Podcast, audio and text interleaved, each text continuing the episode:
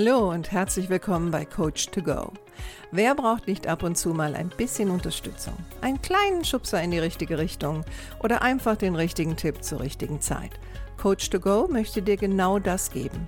Und ich bin Heike Beck-Kobau und seit über 25 Jahren berate und begleite ich Menschen als Coach, Autorin und Mediatorin. Und ich würde mich sehr freuen, wenn ich auch dein Wegbegleiter sein darf. Hallo und schön, dass du da bist. Heute möchte ich mal eine Lanze brechen für Wut. Mit dem Thema der Folge 116, was da lautet, was steckt eigentlich wirklich hinter deiner Wut? Im Lateinischen lautet das Wort für Wut ja Furor. Und Furor steht ja für Ausnahmezustand, Raserei, Wahnsinn, aber auch Leidenschaft. Und wann werden wir oftmals wütend? Ja, manchmal reichen ja schon kleine Dinge, wie zum Beispiel beim Autofahren. Und das bringt ja manche wirklich zur Raserei im wahrsten Sinne des Wortes. Diese Kleinigkeiten, die das fast zum Überlaufen bringen, besonders dann, wenn wir vielleicht schon dünnhäutig sind. Heute möchte ich über Wut sprechen, jetzt nicht unbedingt über Cholerik, was ja auch eine Form von Wut ist, vielleicht sogar eine extreme Form von Wut. Und ich möchte auch nicht über gewalttätige Wut sprechen, sondern so diese, ja, diese übliche Aggression, die jeder von uns mal an den Tag legt, manche von uns mehr, manche von uns weniger. Ähm, vielleicht findest du dich ja an der einen oder anderen Stelle wieder. Also meistens ist es ja so, dass Wut ist eine Reaktion, die ist so ein bisschen vorgelagert. Dahinter steckt meistens eine andere Emotion. Also ich rede dann immer davon, dass Wut eine Sekundäremotion ist. Das heißt, sie überdeckt etwas anderes. Und oftmals hat sie damit zu tun, dass eins unserer Bedürfnisse nicht erfüllt wurde oder befriedigt wurde.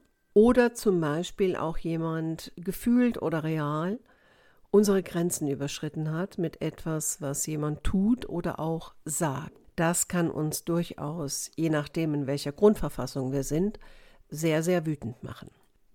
Doch wie gesagt, oftmals steckt was ganz anderes dahinter. Ne? Also wir fühlen uns oftmals auch ohnmächtig in der Situation oder manchmal ist es auch Angst, die wir überdecken mit Wut oder eine Kränkung Ne? Wir wollen nicht schwach erscheinen, also vielleicht sind wir verletzt, aber anstatt dem anderen zu zeigen, dass wir verletzt sind, werden wir wütend. Weil Wut ist auch eine sehr kraftvolle Emotion und wirkt natürlich dann auch ganz anders auf unser Gegenüber, als wenn wir uns jetzt verletzlich zeigen würden und ähm, suggeriert damit natürlich auch ein gewisses Maß an Stärke.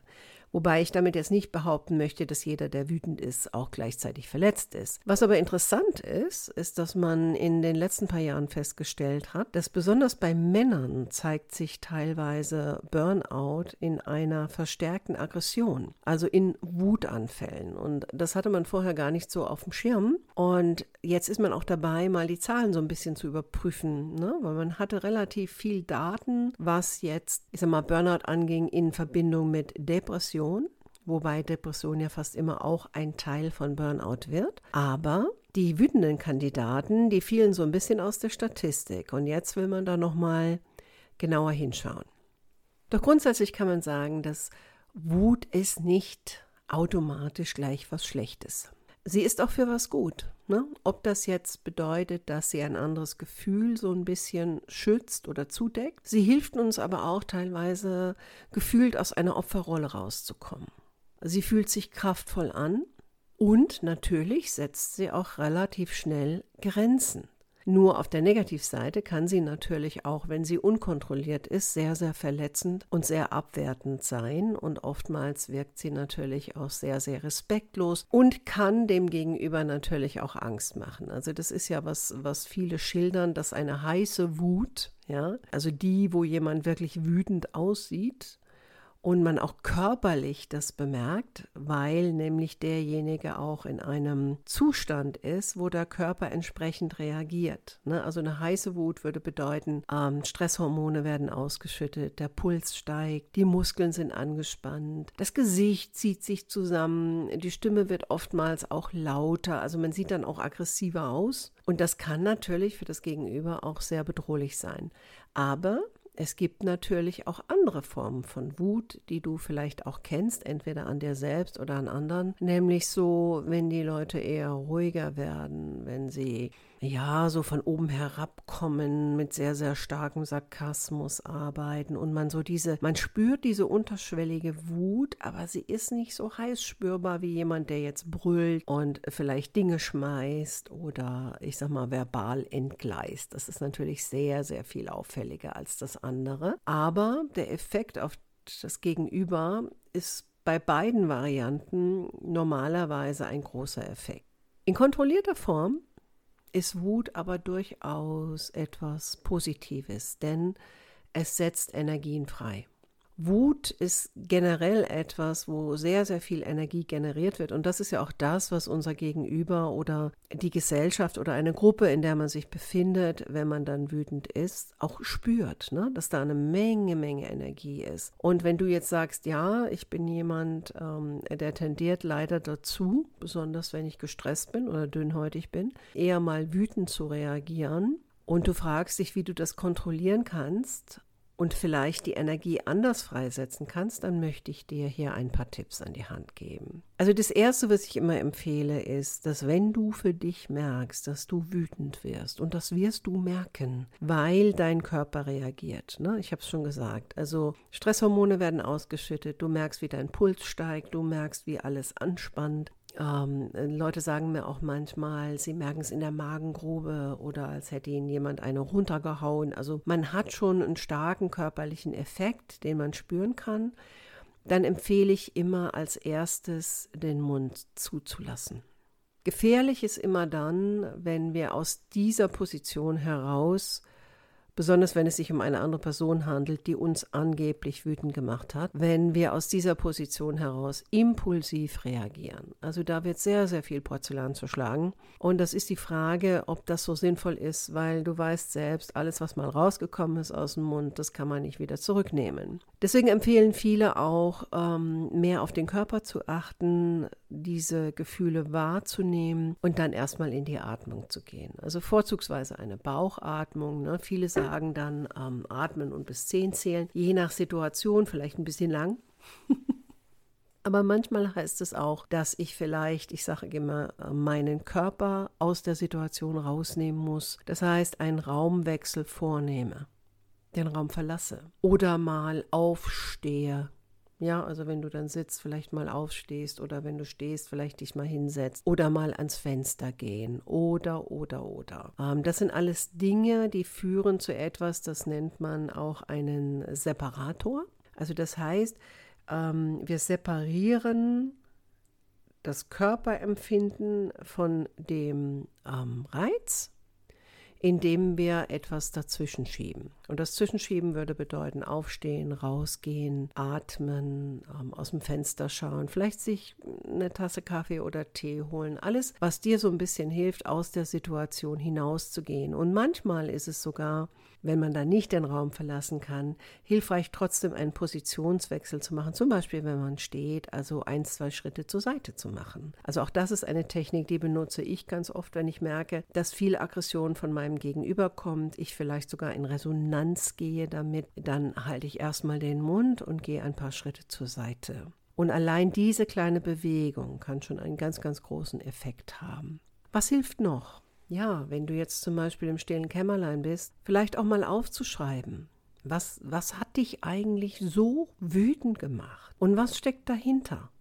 Also was wurde bei dir tangiert? Welche Grenze wurde vielleicht überschritten? Welches Gefühl wurde noch ausgelöst? Also ich hätte ja gesagt, Wut ist ein Sekundärgefühl. Ähm, was steckt dahinter? Und geh mal ein bisschen in dieses Gefühl. Was auch hilfreich sein kann, und da sind wir wieder bei Bewegung, ist spazieren gehen oder generell Sport treiben, wenn du dann die Möglichkeit hast. Also das sind natürlich, ich sag mal, Sport treiben ist natürlich etwas, das kannst du auf der Arbeit nicht machen, aber das kannst du vielleicht nach der Arbeit machen. Oder wie hatte eine Kundin heute zu mir gesagt, naja gut, ich gehe heute äh, Abend ins Fitnessstudio und dann schlage ich mal auf den Boxsack und stelle mir vor, das ist mein Chef. Wenn es hilft, mach das. Auch das ist eine Möglichkeit, diese Energie loszuwerden. Sprich mit jemandem drüber. Sprich mit jemandem drüber, was dich wütend gemacht hat. Aber versuche auch darüber zu sprechen, wie du planst, das nächste Mal vielleicht anders mit solchen Situationen umzugehen. Also man muss auch ein bisschen raus aus dieser Opferrolle, jemand anders hat das mit mir gemacht, rein in die Rolle, ich kann versuchen zu steuern. Also ich kann mich vorbereiten, zum, also gerade im Beruf, ne, auf das nächste Mal kann ich mich vorbereiten. Wie will ich dann reagieren? Weil manchmal sind wir oder oftmals sind wir auch am meisten wütend auf uns selbst. Und das ist ein ganz brennendes Gefühl. Manchmal hilft auch etwas zerreißen.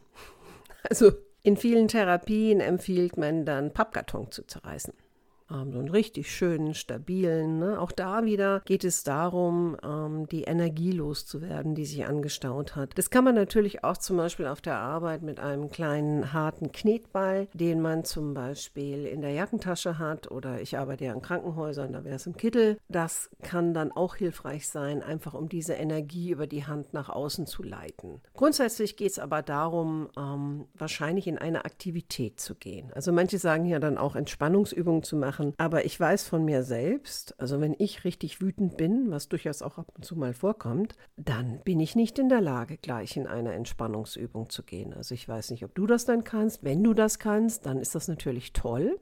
Bei mir funktioniert das so nicht. Also ich muss dann eher etwas machen, wo ich eine Aktivität mache, die ein bisschen mehr Energie zapft. Also manche tanzen dann zum Beispiel oder laufen auf der Stelle oder singen lauthals mit. Also auch das sind alles so Methoden, die man benutzen kann, um einfach die Energie woanders hinzulenken. Grundsätzlich führt natürlich dieses Energieloswerden auch dazu, dass man sich mit etwas anderem beschäftigt. Und auch da sind wir wieder in der Aktivität. Manche sagen auch, eine weitere Möglichkeit wäre, wenn man jetzt nicht die Möglichkeit hat, den ganzen Körper zum Einsatz kommen zu lassen, ähm, Rechenaufgaben zu lösen. Ähm, für mich funktioniert jetzt nicht unbedingt bei Wut, wobei da habe ich es noch gar nicht probiert, aber ich bin auch nicht so oft wütend. Äh, aber es gibt Situationen, wenn ich zum Beispiel in eine Emotion nicht reingehen will oder drin bleiben will, dann äh, zähle ich von 100.000 rückwärts. Und der Effekt dann ist, dass ich mich sehr konzentrieren muss wenn ich dann rückwärts gehen will. Oder manchmal gehe ich sogar zu einer Million und gehe von einer Million rückwärts. Und immer mit der Regel, wenn ich es falsch mache, dann muss ich wieder von vorne anfangen. Und das braucht dermaßen viel Konzentration, dass man nicht gleichzeitig in einem in einer anderen Emotion sein kann. Jetzt sagen wir aber mal, du hast eine Situation, wo vielleicht dir jemand gegenüber sitzt, also gerade im Beruf kann das ja auch mal passieren, und reizt dich mit einer Bemerkung und du merkst, boah, ey, das hat irgendwie so getroffen. Du wirst wütend. Du möchtest aber auch irgendwas sagen, weil nur Schweigen wirkt jetzt in dem Moment auch komisch. Da empfehle ich immer, schau dein Gegenüber genau an. Also mach erstmal eine Pause, klar, nicht sofort reagieren. Spür mal ein bisschen rein in deine Wut, atme eins, zwei Mal. Schau den anderen genau an, also halte Blickkontakt und dann stell eine Frage. Was genau meinen Sie damit? Oder wie genau meinen Sie das? Oder du, je nachdem. Und zwar genau in dem Tonfall, sodass der andere jetzt wieder im Zugzwang ist. Also das ist auch eine sehr, sehr schöne Methode, um gewisse Situationen etwas zu entmachten und gleichzeitig natürlich auch durchaus in diesem Tonfall und in diesem Tempo durchaus sehr souverän. Also nicht, ne? Was meinst du jetzt damit? Sondern was genau meinst du jetzt damit? Und dann warten. Und in den meisten Fällen wird derjenige wieder drei Schritte zurückgehen. Probier es einfach mal aus, schau mal, was für dich funktioniert. Vielleicht hast du ja auch noch ein paar Tipps, die du mir schreiben magst. Da freue ich mich sehr. Ich hoffe, du hast das ein oder andere für dich mitnehmen können und freue mich, wenn du nächste Woche wieder dabei bist. Mach's gut, deine Heike.